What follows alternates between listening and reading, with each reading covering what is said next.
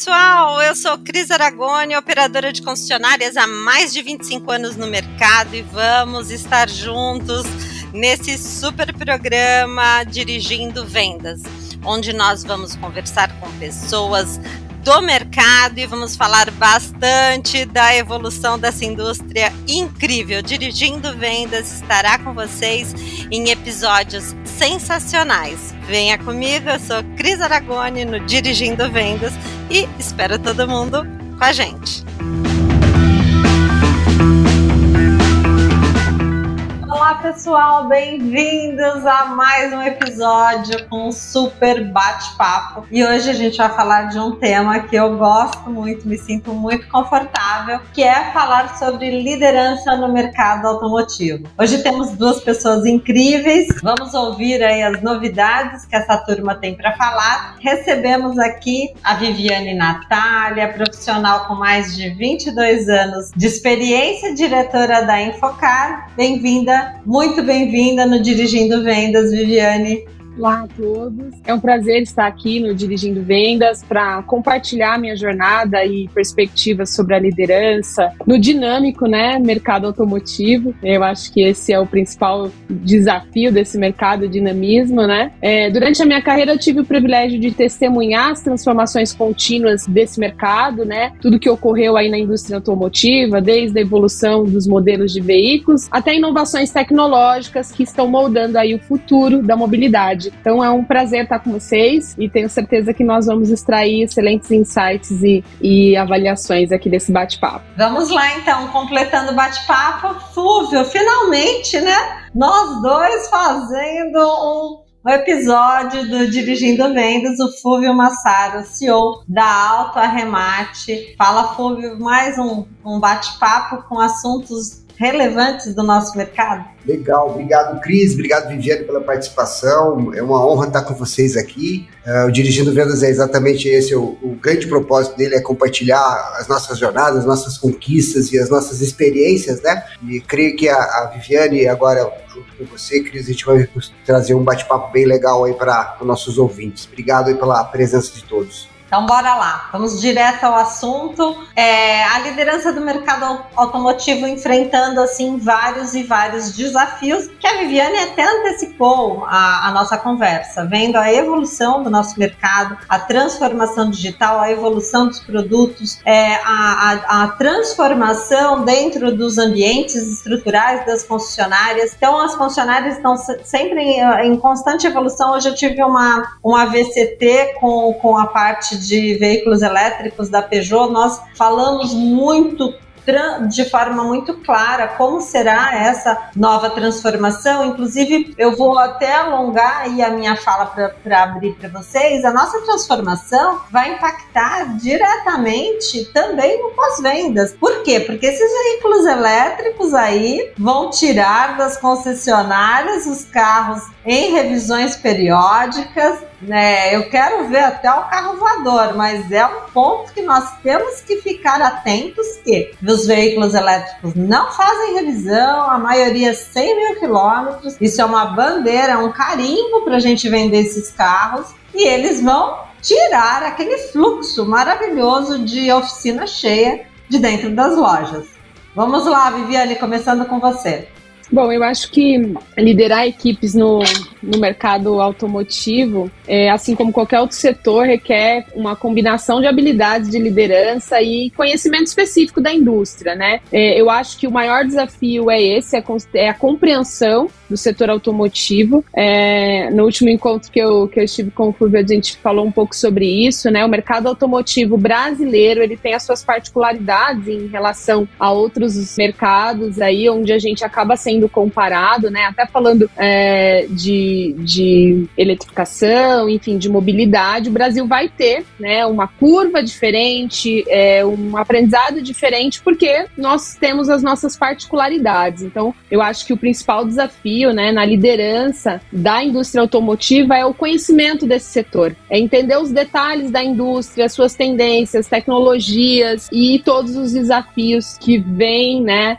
Desse mercado. Então, eu elencaria aí compreensão do setor automotivo e em segundo ponto eu elencaria inovação e adaptação. Né? O setor automotivo está em constante evolução, então como você citou na, na concessionária, né, a capacidade dos nossos liderados em se adaptar ao novo cenário que está em constante evolução, né, tem que ser muito grande. Então acho que adaptabilidade, né, e inovação conseguir extrair o melhor dos nossos processos, das nossas vendas, enfim, do nosso, da nossa performance, considerando que isso está mudando constantemente. Então, o que a gente aprendeu ontem não serve mais para hoje, hoje a gente tem que aprender de novo e fazer de novo. Isso com muita resiliência e conseguindo né, manter aí a performance, manter é, as vendas, né? Você trouxe um desafio interessante das concessionárias, que a gente vai continuar tendo que manter o faturamento mesmo com pós-venda mais espaçado, né, com as revisões mais espaçadas. Então, eu acho que a adaptabilidade e compreensão do mercado automotivo são essenciais aí para liderar os nossos times. Fulvio, você, você é um cara do digital, deixa só abrir, jogar a bola para você cortar. Você é um cara do digital, aí tá bem próximo com startups. O que, que você acha que vai ser essa, essa nova jornada aí que a Viviane falou, tanto para os times como para as empresas? Olha, um, um, pouco a. Eu conheci a Viviane no, no, no, evento da BX e o que me impressionou foi uma fala que ela, que ela colocou e que foi bem legal, uma frase para a gente começar a falar sobre liderança, mas é subir um pouco a régua, né? Antes da liderança dos empresários, nós precisávamos ter um pouco de liderança pouco não, um direcionamento com, com, estratégias né, e planos de governo e não é, é, de, planos de Estado e não de governo, foi uma, uma, frase que ela falou lá que marcou bastante, porque a desmobilização de, de, de, de frota e a troca, né, a substituição de frota, né, e a, a, a como é que chama a, Renovação. Renovação. Renovação. Renovação. Não tiver essas políticas de Estado em ter coragem de carros com uma certa idade e não deixar mais rodar, isso complica um pouco o crescimento dessa tendência. Obviamente, isso esbarra em preço e esbarra em estrutura de abastecimento, é, mas quando a gente olha para a distribuição, tem porque o mercado de seminovos ele tem muito para crescer ainda, ele, é, ele, é muito grande, né? E os dealers que não se, não se especializarem, né, não, não criarem as células de digital, porque hoje o consumidor está 100% na internet. Uh, e aí, esse mercado de tecnologia, né, de ferramenta, com pessoas e processos e tecnologia, ele vai perder mercado. Né? E a, a, o pós-venda vai diminuir com o carro elétrico, isso é uma coisa que vai ainda demorar, mas vai diminuir, mas vai, vai acontecer ainda, vai ter sinistro, ainda vai ter né, troca de pneu, então a adequação para esse novo modelo está em jogo exatamente na entrega do veículo, pós-venda e nos seminovos. O trading vai continuar. É, o Brasil é muito grande e a questão de custos, né, de, de, de, de classes que têm condições de comprar um elétrico hoje ainda o elétrico deve demorar provavelmente algo perto de 5 a 10 anos para ficar mais acessível. A gente vê marcas né, chinesas ganhando relevância e as grandes uma série de, de problemas para poder entrar nesse mercado, né? Ele manter duas plantas de combustão e elétrico, a tecnologia para que ele tenha competição com quem é 100% elétrico, como BID, como Tesla, que ainda nem, nem apareceu no Brasil e deve demorar bastante tempo ainda para ter algo que seja competitivo para a BID. Uh, então, as lideranças de concessionárias, hoje, para esse mercado atual, olhando para o nosso dia de hoje, é a especialização no digital, né? Porque o mercado não está mais. A, a, a, visita física ela diminuiu demais, né? Aquela ah, vou fim de semana rodar. Primeiro ele vai fazer a pesquisa na internet e depois ele vai agendar para ir no show de loja. O show de loja digital tem que estar bem preparado e a gente vê muito despreparo ainda, não só da infra, né, de, tecnologia, como também de pessoas. Faltam pessoas, é um apagão de, de executivos que tenham esse conhecimento de para ter o, o PPT, né, pessoas, processos e tecnologia. É, ainda demora-se para responder lead, ainda perde-se muito lead, né? As ferramentas ainda não têm, não, não, todas, nem todas têm geração de leads com validação das informações. A gente vê os portais de classificados jogando muito lixo, né? Quantitativamente, cobrando por lead. Então, o mercado já absorveu né, alguns, alguns modelos de negócios recentes, né, o custo por lead, né, o, o motos e carros estão vendendo lead, mas ela vem um lead muito é, sem validação das informações. Então, cada vez mais as pessoas, né, liderantes, precisam buscar exatamente pessoas que tenham essa, essa esse skill, né, de saber como fazer a gestão dessas plataformas de tecnologia. E de novo, atender bem, né? Atender rápido. Na minha, no meu início da minha carreira, as pessoas perguntavam, mas Fulvio, em quanto tempo eu preciso responder um e-mail? E hoje também, em quanto tempo eu respondo um WhatsApp, uma mensagem numa rede social? Tem que ser no mesmo minuto. É, o telefone toca, você vai ficar, deixa, deixa, deixa e vou atender amanhã? Você tem que entender hoje, uma, uma mensagem via WhatsApp, via rede social, o cliente está ali. Respondeu mesmo muito rápido, vai ganhar, vai surpreender ele, vai, poxa, ele vai se sentir bem, bem acolhido. Então, e eu sei que não é fácil. Né? Porque somos quantitativamente. A gente tem um cliente que entrou agora em Porto Alegre, recebeu 150 leads num dia. Não adianta nada, não adianta nada. Um topo de funil inútil. É, então, as políticas, né, né, revisando aí as políticas de Estado são necessárias para que a, a mobilidade siga essa tendência, é, mas eu ainda acredito muito no mercado de seminovos, né? O mercado de seminovos tem muitos anos ainda para percorrer, mas as políticas precisam ser é, estruturadas, porque a mobilidade, a, a, a, a função né, da, do carro elétrico é poluir menos e acho que o Brasil ainda está engatinhando e demora muito para embarcar nessa onda, nessa tendência, né, Viviane? Eu não penso não, viu, Fúvio? 3 mil carros, hein? Não é de se jogar fora. Entre os 10 mais, a Wall já tá lá, hein? 3 mil carros. Eles vão dar, assim, eu sou, eu já vi de tudo e e à frente aí de grandes operações. E eu falo isso pro Filosa, falo, Filosa, você tá com um hacker aí do seu lado para dar um passa-moleque nos funcionários, vai, vai negar até a morte, mas é mais ou menos isso, porque os caras, eles, se eles puderem, eles fazem uma operação direta, como é a operação da Great Wall. Tá vendendo pelo Mercado Livre. Exato, a Europa já também já começa a dar sinais que a distribuição ela vai atuar para entrega, para pós-venda. A distribuição vai ser B2C, não vai ser B2B, vai ser B2C, mais ou menos isso. É, é, eles, se puderem, é que nós temos aí é, leis bem claras, né? A nossa lei Ferrari, ela vai impedir, ela vai dar uma retardada nisso, mas se não tivéssemos aí a lei Ferrari, nós já estaríamos no B2C, ó. Mas acho que é uma tendência em todos os, em todos os canais até do automotivo, a gente que atua bastante com seguradoras, com financeiras, é, a distribuição, os intermediadores, eu não acredito que eles não existam, não precisem, né, não existam mais, mas está muito do perfil do consumidor, né, da necessidade do consumidor, ele fazer isso sem intermediadores, né, então no próprio seguro, uh, o seguro, as insurtechs permite que o cliente final contrate sem um corretor, contrate direto na aplicação digital, na financiamento a mesma mesma coisa. Conveniência, né, Viviane? Conveniência. O nome, da, o nome do jogo é conveniência é, uma, é um perfil do novo consumidor que vai exigir essa mudança e não vou dizer que é a eliminação, mas a, realmente a redução dos intermediadores em alguns negócios. Então a cadeia de distribuição de serviço é, e de automóvel muda, muda porque muda o perfil do consumidor, né? Eu não defendo nem que, é, até porque a gente atua muito perto aí dos, dos intermediadores, dos corretores, dos lojistas que são intermediadores de serviço no automóvel, mas o consumidor está pedindo isso, ele está pedindo acesso direto, ele quer ir direto à fonte e fazer essa escolha, né? Então a gente tem que lidar com essas lidar com essas com essa demanda, né? né? Com essa demanda. Eu acho que a gente reaprende várias coisas é, e o novo consumidor ele segue isso porque exatamente ele não é bem atendido. Então, cada vez mais a tecnologia atende ele num concierge muito rápido, no real time, naquele, naquele tempo que ele quer.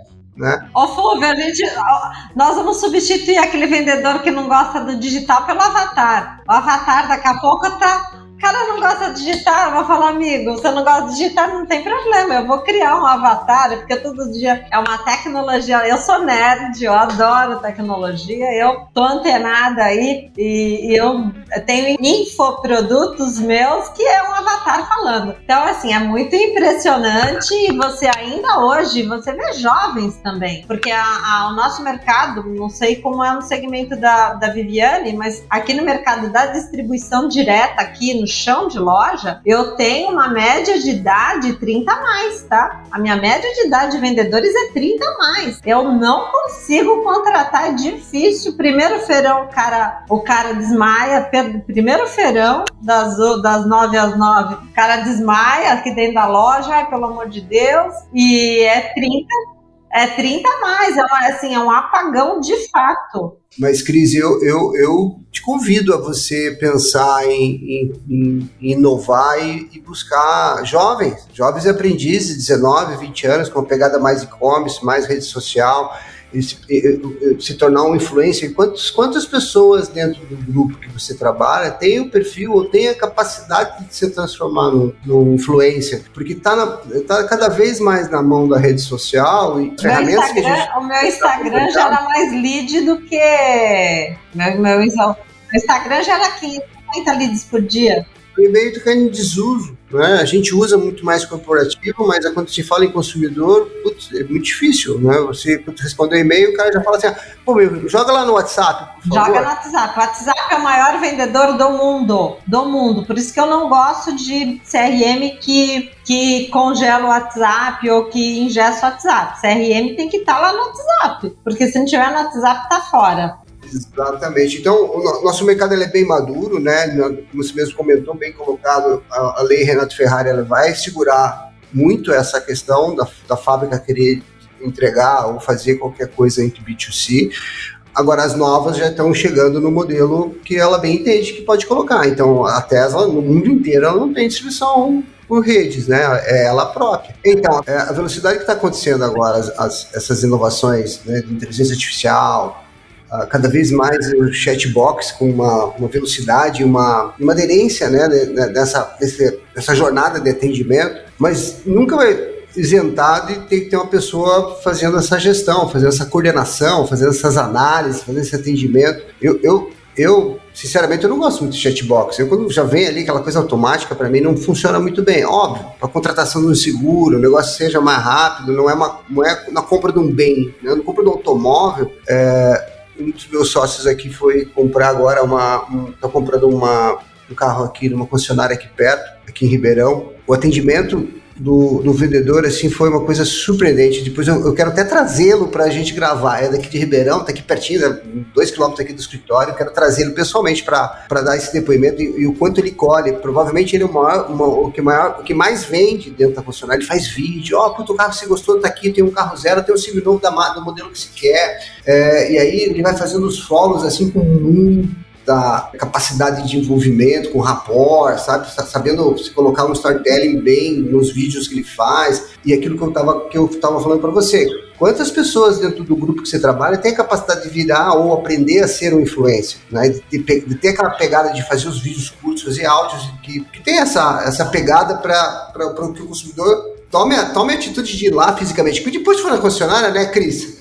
Chegou no chão de loja, olho no olho, é, é, eu acho que aqui eles meio que se acomodam, porque eu faço a parte digital e, e a televisão, e a Instagram, e é vídeo. Não, a Cris grava, a Cris grava, mas de fato a gente precisa criar esse grupo de influencers para ampliar. Exato, até para você preparar os teus sucessores, né? E você tem uma rede, se você já vende X, imagine se tiver três Cris. É, isso mesmo. Com 50% da capacidade que você tem hoje de, de engajamento e de estar tá influenciando o mercado local, regional. Então é um grande desafio para a liderança destacar essas pessoas, tá, estão nascendo aí agora no nosso setor de serviço, Cris, foi uma experiência muito bacana. É, há mais ou menos uns cinco anos, a gente foi reformular esse processo comercial, tentar inovar. É, a gente buscou o que tinha de referência no mundo de processo, né? A gente atua com a metodologia Spin Selling, na época era pouco difundida ainda aqui no Brasil, e a gente foi se aprofundar na, no Receita Previsível e tentar estruturar, porque a gente via um futuro onde o porta a porta, que era o que o time fazia, era vender os serviços de loja em loja, de porta a porta, não ia se, se sustentar ao longo do tempo. Não tem previsibilidade, né? Você acaba não tendo a, a, essa metodologia, ela é maravilhosa. Eu li esse livro. Não é escalável. Exato, né? não é escalável. Eu li esse livro em 2015, mudou.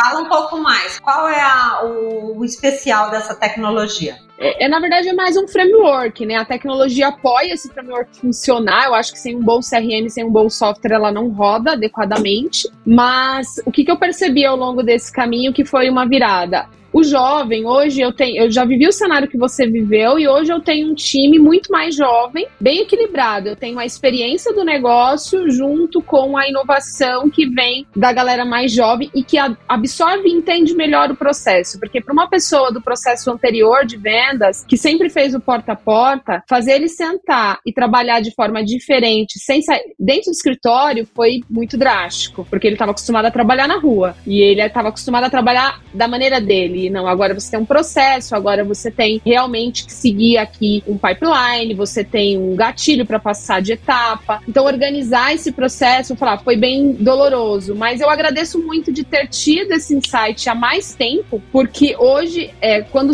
por exemplo, quando surgiu a pandemia, a gente estava muito pronto para rodar todo mundo em casa e manter todas as vendas funcionando no online, né? E, mas assim, agora depois da pandemia, a gente atende seguradora, a gente atende banco, banco. Então ainda tem necessidade de algumas reuniões presenciais, mas o processo comercial, o funil inteiro, ele, ele roda online. Então, assim, a premissa do Receita Previsível é não gastar o tempo nem do cliente e nem o seu. Então, é, o primeiro etapa desse processo é identificar se aquele é um potencial cliente, é uma qualificação. É não falar com todo mundo, o que não acontece no porta a porta. No porta a porta você faz uma visita para tomar café. Você não faz uma visita efetiva, porque ali existe uma dor e você tem uma solução. Então, é, esse processo de qualificação é muito valioso. E eu demorei, assim, pelo menos, vou te falar, pelo menos três anos para estruturar um time de pré-vendas, que é esse time de qualificação, que filtra com quem o vendedor vai falar. O vendedor não fala com ninguém, o tempo dele é muito precioso. O especialista, aquele que conhece do produto, que vai né, dar o show ali na hora da demonstração, ele só fala com quem tem potencial para comprar, com lead qualificado. Então, qualificar o lead lead e montar um time de pré-vendas, a gente tentou de vários formatos. Eu tentei com o time que existia, né, com a, com a cultura que existia. A gente tentou contratar profissional do mercado e aí não tinha pré-vendedor ainda formado dentro da metodologia que a gente queria trabalhar e a gente começou a formar. Então eu contratei pessoas que não tinham experiência nenhuma, porque eu peguei ela zerada. Vou te explicar como é que funciona a venda. Venda não é dom, venda é processo. Então vamos lá, vamos entender como é que é o processo. E aí a gente foi explicando, estruturando e formando. Só que isso leva tempo. Rampear uma pessoa do zero para fazer algo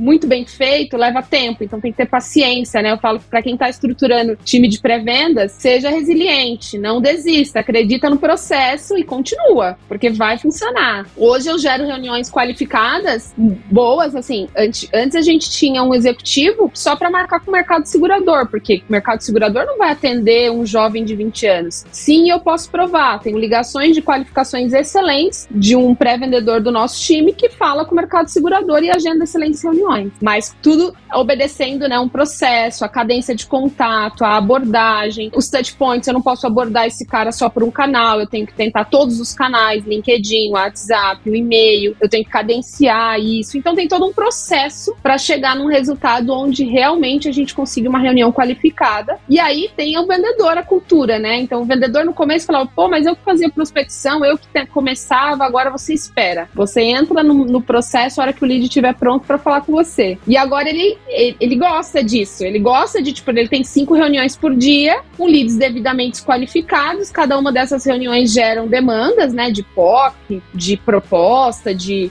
enfim, e ele fica focado no que ele faz de melhor, é apresentar o produto, cruzar a dor com a solução e segue dali para frente. Mas assim, foi um longo caminho até aqui e eu acredito muito é, em trazer jovens para o processo comercial, seja de qualquer segmento, mas esse processo ele precisa ser um, é, um processo digital, porque esse jovem ele funciona muito bem no digital, funciona melhor do que até né, os vendedores mais experientes. Mas a gente também não pode desperdiçar todo o aprendizado, todo o conhecimento de vendedores experientes, porque ele conhece o negócio, né? Ele conhece do produto muito mais do que o jovem. Então acho que aliar os dois é um caminho bem bacana dados do, do, nosso mercado aqui, dados da FenaBrave, o, a maior, mais de 60% dos vendedores na nossa cadeia de distribuição são, estou olhando aqui, são, são 30 a mais. Então é uma turma mais experiente em todas as funcionárias. Aqui na, na, no Grupo Acta, eu tenho uma turma de alta performance, a gente performa duas, três vezes o share das marcas que nós representamos há seis anos. Mas é uma turma 40 mais. Aqui nos vendedores é tudo mulher, é tudo acima de 40 anos, mas são aviões, é aqueles Boeing, aquela mulherada boa mesmo. E aqui eu tive que fazer o contrário, eu tive que trazê-las porque não dá para desperdiçar, é um time muito vendedor mesmo, aquela turma fieteira de feirão que vende volumes estrondosos com ótimas carteiras. Eu fiz o contrário, eu trouxe essa turma para o digital. Então, é, estão bem estruturadas, mas no Instagram, fazendo vídeo, ninguém vai, viu? Isso ainda não consegui. É, então, é, é, exatamente. O pré-vendedor, né, que, a, que a Vivi bem coloca, o trabalho dele, é, já fala, ele é pré-vendas, ele vai entrar em contato, ver o perfil, seguir ele nas redes, né, fazer abordagens em múltiplos canais e trazer para você. Então, essa estratégia da receita previsível, que ela é né, mundialmente conhecida e com sucesso quando você aplica ela com resiliência, porque não é da noite para o dia. Então, eu, eu convido a, a, a, nossa, nossa audiência aí a ter essa, essa visão de colocar um time para ir aprendendo e não precisa trocar os vendedores. Os vendedores já sabem, você já tem esse perfil que sabe que ele é vendedor, é aquele olho no olho, o cliente foi para o showroom. E o pré-vendedor, o trabalho dele é que é? É trazer ele para o showroom. Né? Então, não colocar o teu time sênior que sabe vender, que talvez né, por o estágio da vida dele ele não tem as habilidades para se tornar é um influencer, para estar tá lá na rede social pintando, né, fazendo, fazendo stories e tal mas você tem um time, começar com um time com duas, três, quatro pessoas, né? Você tem três, quatro marcas, um para cada marca, e envolvendo para ele se tornar um pré-vendedor digital, pré-vendedor social, né? Para que ele te traga agenda, para que te traga o consumidor para dentro do show de loja. Então, isso é uma inovação, isso tem que pensar fora da caixa. Você tem os nanos e os pequenos influenciadores, vamos dizer assim, os nanos e os pequenos influenciadores trazendo leads qualificados para as empresas de maneira muito, é, muito assertiva, impressionante, né? E eu até falei uma, uma, uma, frase aqui, pensar fora da caixa, já não é mais pensar fora da caixa, é executar fora executar fora da caixa. Essa é a palavra, essa é a, a frase que tem que ser colocada. Pensar já ficou atrasado.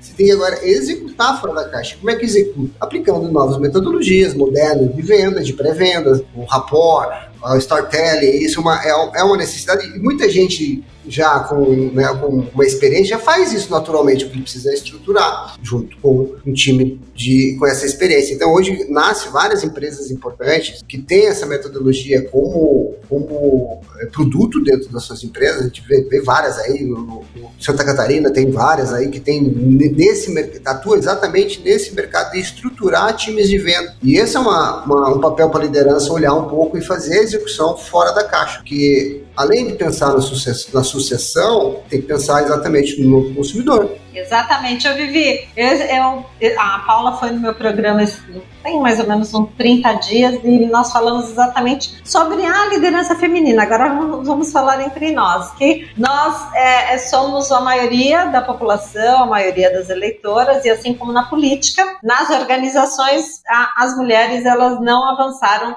da forma como deveriam. Nosso mercado, por exemplo, 68% da distribuição é, de veículos é formado por mulheres, apenas 20% estão na gerência e na alta gestão, diretoras é menos de 2%. Cadê essas meninas automotivas? Fala um pouquinho da sua trajetória e o que, que você acha que está faltando para nós é, é, fazermos essas meninas avançarem? Olha, eu acho que isso é, uma, é um desafio, é, acho que não, não só do, do mercado brasileiro, né? Acho que é uma mudança cultural para todo o mundo. Eu acho que a gente vem numa evolução bacana, mas pode ser melhor, né? Eu acho que a participação das mulheres em cargo de liderança cabe tanto uh, às lideranças atuais de realmente gerar essas oportunidades, né? E essa mudança realmente de cultura, tem coisa que é cultural. Eu vim da indústria automotiva da indústria de autopeças. É, e já era, na minha época, é, um mercado extremamente masculino, né? E eu vim da área de qualidade, trabalhava com empresas montadoras japonesas e tinha pouquíssimas mulheres, né? Uh, quando eu fui para o mercado de tecnologia e dados para o mercado automotivo, eu fiquei surpreendida, porque eu achei que tecnologia eu ia encontrar mais mulheres, né? E no meu primeiro contato comercial, eu lidei com empresas de vistoria, com, com empresas que avaliam avaliam veículos. É, até hoje, todos os meus clientes nesse mercado, todos homens, eu não tenho nenhuma nenhuma mulher diretora de nenhuma dessas empresas, todos são homens. Então, eu fiquei surpresa, né? Quando eu cheguei em tecnologia, eu achei, não, aqui a gente vai ter um universo um pouco mais feminino. Mas acho que a gente vem passando, né, por uma transformação nesse sentido. Estamos ocupando aí lugares. Quando eu olho para o mercado que eu atuo, que, por exemplo, é mercado de consórcio, eu tenho uma líder fantástica, Luísa Trajano, da Magazine Luiza, que ela atua em consórcio também. Então, em outros mercados, eu já consegui enxergar essa presença feminina.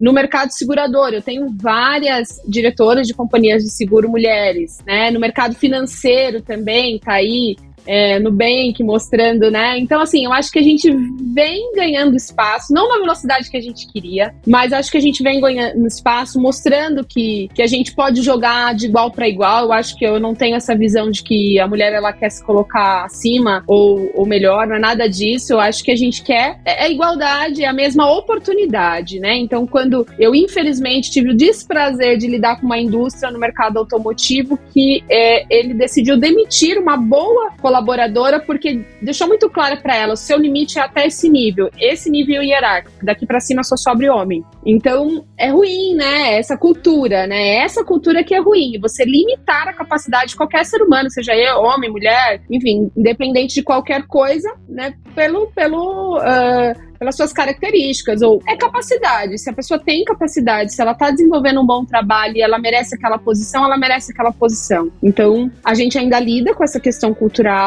Eu, conheço, tenho conhecimento de, de, amigas, né, profissionais do mercado que ainda sofrem com isso. Não foi, não foi o meu caso, né? A empresa que eu atuo hoje, nós mulheres somos em maioria. No meu time, que eu tenho sete gerentes, a maioria de, delas, né, são mulheres. Eu tenho apenas um gerente, são seis homens, seis mulheres e um homem é, nesse time. Então eu, eu vejo uma evolução, pelo menos, mas infelizmente também vejo alguns lugares ainda, ainda um pouco arcaico quanto essa visão, né, da mulher na liderança, principalmente no automotivo que eu acho que, que aí, aí cabe nós mulheres, porque... A gente vê mulheres né, no, no, comando de algumas regiões, né?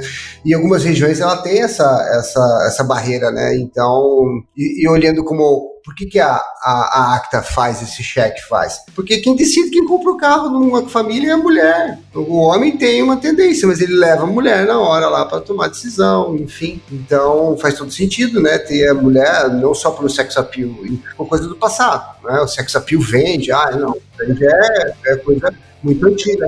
É, eu tenho, eu tenho eu tenho meu time de pós-vendas também, tudo mulher. Só não tenho mulher nos mecânicos, não tenho mecânica ainda.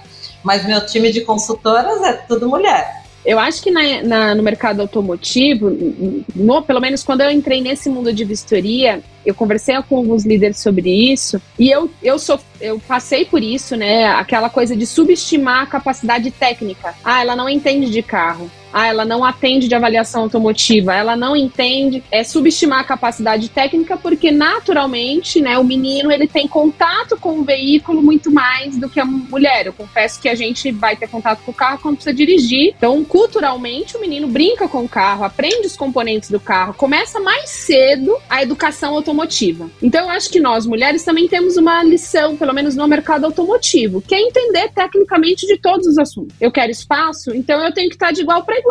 Tenho que entender tudo, né? Tudo que, que eu quero, não no, no, cada um dentro do seu segmento, né? Hoje eu atuo com dados, então eu entendo tudo de gravame, eu entendo tudo de débitos, eu entendo tudo de PVA, eu entendo tudo tecnicamente do meu mercado, eu entendo tudo de chassi, eu sei eu tenho que entender. Então a mulher também não pode se limitar tecnicamente. Não, ah, isso aqui deixa para os meninos, deixa os meninos entenderem sobre isso. Não, nós vamos entender de igual para igual. É, eu converso com o meu time de produto de igual para igual. De tudo. Você sabe que quando eu fui promovida, imagina, tem 20 anos. Não, tem mais de 20 anos, 23 anos. Eu trabalhava na, na Pirâmide, que era a maior concessionária Fiat do Brasil, vendia 700 carros. Então foi uma coisa assim, surreal. E você ia avaliar um carro, A hora que você pegava a chave, o cara olhava para você e falava: Essa mocinha, o que, que essa mocinha sabe de carro? Eu, com. Eu sempre fui muito flexível, né? E na conversa, no bate-papo, olha, eu sei muito mais de carro do que muito marmanjo por aí. E na conversa, com a habilidade de vendedor, eu consegui é, é, ir escalando as barreiras e isso ficou para trás. Mas ainda hoje eu não vejo o interesse também das meninas. Vem aqui, eu vou te ensinar. Vamos lá, vai fazer curso no Senai. Lá atrás eu fiz curso no Senai.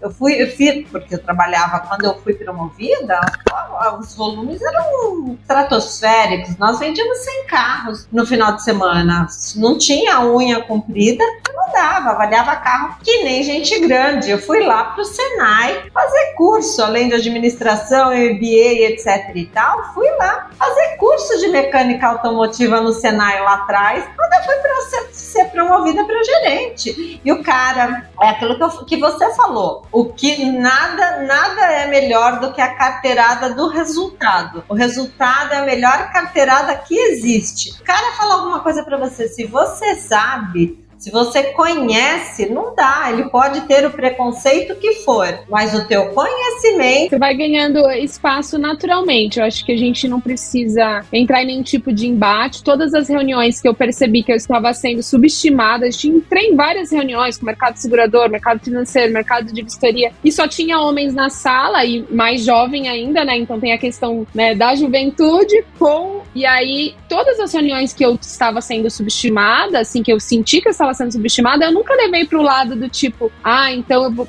Não, eu entendi que, tipo, era teoricamente normal ele achar e ele falou, espera, então eu ter a oportunidade de mostrar que ele está equivocado, é cultural, nunca, levei para o lado da pessoal, né? Então, assim, é uma questão cultural. Assim que eu tiver a oportunidade da fala, eu vou demonstrar, né? Mostrar realmente o resultado, eu vou demonstrar que eu tenho condições de conversar sobre esse assunto. E se eu não tiver também, eu também estou aqui para aprender. E, e aí isso foi se desenvolvendo muito bem. Então, hoje eu tenho, né? É, o respeito né, desse mercado, desses parceiros, como uma pessoa que tem condições total de conversar sobre aquele assunto, né? Mas no começo não foi assim, foi, um, foi uma conquista, um passo realmente de cada vez. E tem muita mulher que não está disposta a isso, né? Quer ir pro embate e não funciona dessa forma. É realmente mostrar que você é capaz. Mostrou que você é capaz, as coisas vão acontecer naturalmente, né? Então faça a sua parte, estude, busque conhecimento. A gente tem muita, muita coisa boa para aprender a gente conversa com, seja homem, mulheres, que tem para agregar, a gente pode agregar também, a gente nunca sabe tudo, né? É uma troca. Então, ter essa, essa humildade, essa paciência para essa mudança cultural, eu acho que todo mundo vai sair ganhando.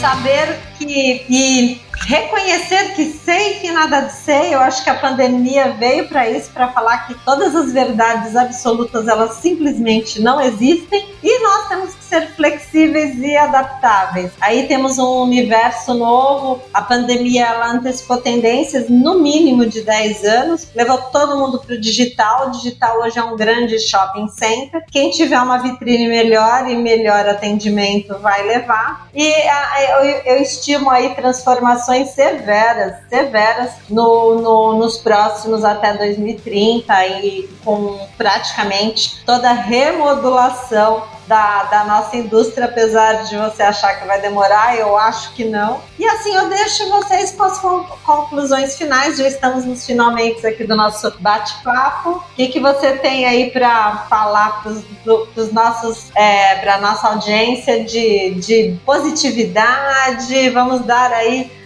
good news para quem está nos assistindo. Para nós finalizarmos aqui, eu acho que todo o nosso bate-papo aqui tem, dá para fatiar e saem cinco temas aqui para a gente gravar especificamente temas específicos, mas eu acho que a mensagem maior aqui é executar executar fora da caixa. O Viviane colocou muito bem, trazer metodologia, receita previsível, buscar é, novas tecnologias é, de metodologia, né? Porque pessoas ainda não vão substitu ser substituídas, né? A inteligência artificial é para nós usarmos, é para facilitar o nosso dia a dia. A, as tecnologias, chatbox, tecnologias que a, que a Autoremate coloca no mercado, que a própria Infocado, né, é, é, supre o mercado com essas informações é, técnicas, né, administrativas e técnicas de, de automóveis, elas são para que nós possamos fazer a gestão. A, e a liderança, né, as empresas, a gente olha aqui, 99% das empresas, eu acho que esse número já é diminuído pouco, né? Mas 90% das empresas do mercado, dos grupos econômicos do Brasil são empresas familiares. Mas mesmo assim, a cada vez mais está né, tá crescendo né, a gestão profissional e trazer as, a, executar fora da caixa é a grande mensagem, né? educar o jovem para aprender questões sucessórias e transformação do digital, né? trazer, fazer o pré-venda, tra, trazer para o vendedor experiente no show de loja para deixar para ele atender fisicamente, porque ele, cliente, o consumidor vai no show de loja cheirar o carro, fazer o test drive, seja para o novo, seja para o seminovo, mas a, a, captação, trazer o lead, trazer o consumidor para o show de loja é uma habilidade que talvez o time que hoje instalado, que a gente vê na, na rede, ainda não está totalmente preparada. Ela está bem longe, na verdade, de ser preparada. Vivi, com você? Eu acho que a mensagem que eu queria deixar aqui é que realmente liderar no setor automotivo exige uma combinação única, né, de habilidades técnicas e de liderança. Eu acho que adaptar essas estratégias à cultura e às demandas específicas de cada empresa vai ajudar a promover o sucesso da equipe e da empresa como um todo, né? Então eu acho que a gente conhecer muito bem da indústria, conhecer muito bem da nossa empresa, da onde a gente é, precisa gerar resultado, conseguir adaptar, né? Todas as, nem todas as tecnologias, todas as tendências vão, vão se adaptar ao nosso cenário, né? Tanto o nosso cenário Brasil quanto o nosso cenário empresa, né? Cada empresa tem a sua particularidade, mas conseguir realmente conciliar aí tudo que a gente tem de novas tecnologias, testar e validar isso nos nossos processos, né? Estar aberto a todas essas mudanças, a capacidade de mudar muito rápido, eu acho que vai fazer muita diferença aí para todos os nossos ouvintes aí que estão buscando melhor performance na liderança no mercado automotivo. Então, pessoal, com, essa, com essas feras aí, falamos de tecnologia, falamos de liderança automotiva, falamos de diversidade. A gente encerra com esse bate-papo que teve tanto assunto gostoso. Eu vou pedir para Vivi se ela quer falar alguma coisa, quer dar as suas redes sociais, quer dar alguma, algum link aí, o YouTube. Bacana. Bom, eu quero. É, muito obrigada, Cris. É uma honra, é um privilégio fazer parte da equipe, né, junto com vocês no Dirigindo Vendas. Estou, estou bastante entusiasmada com a oportunidade, né, de trazer aí os insights que nós temos e também aprender com todo o time. É, quero agradecer a oportunidade de participação e duas redes sociais onde eu tenho maior é, influência aí na questão de liderança é o Vivi na Gestão no Instagram e na, no LinkedIn Viviane Natália Dias. E aí depois eu posso mandar junto aí no, no link do vídeo é, as, o link das redes sociais. Então, pessoal, eu agradeço. Falamos de tudo. Damos boas notícias. O Chat GPT não vai te substituir, mas ele vai substituir quem não souber utilizar as novas tecnologias. Não importa se é homem, se é mulher, o importante é você ter conteúdo, ir em busca de conhecimento. E aquilo que eu sempre falo, a maior carteirada é o resultado. Vá em busca de aprimoramento é, profissional, estude, capacite-se e, e vamos continuar, porque esse mercado, pessoas compram de pessoas, pessoas vendem de pessoas. Você pode estar aqui no WhatsApp, mas nada como um cafezinho e uma boa conversa para você não fechar negócio negócios e fazerem conexões. Um beijo para todos. O próximo Dirigindo Vendas, vocês vão estar aí sendo avisados pelas nossas redes sociais. Quem não seguiu o canal, aproveita agora, aperta o sininho, siga o canal. Então, podem é, nos acompanhar lá no LinkedIn, Dirigindo Vendas, ou então no nosso Instagram. Um beijo a todo mundo e até a próxima.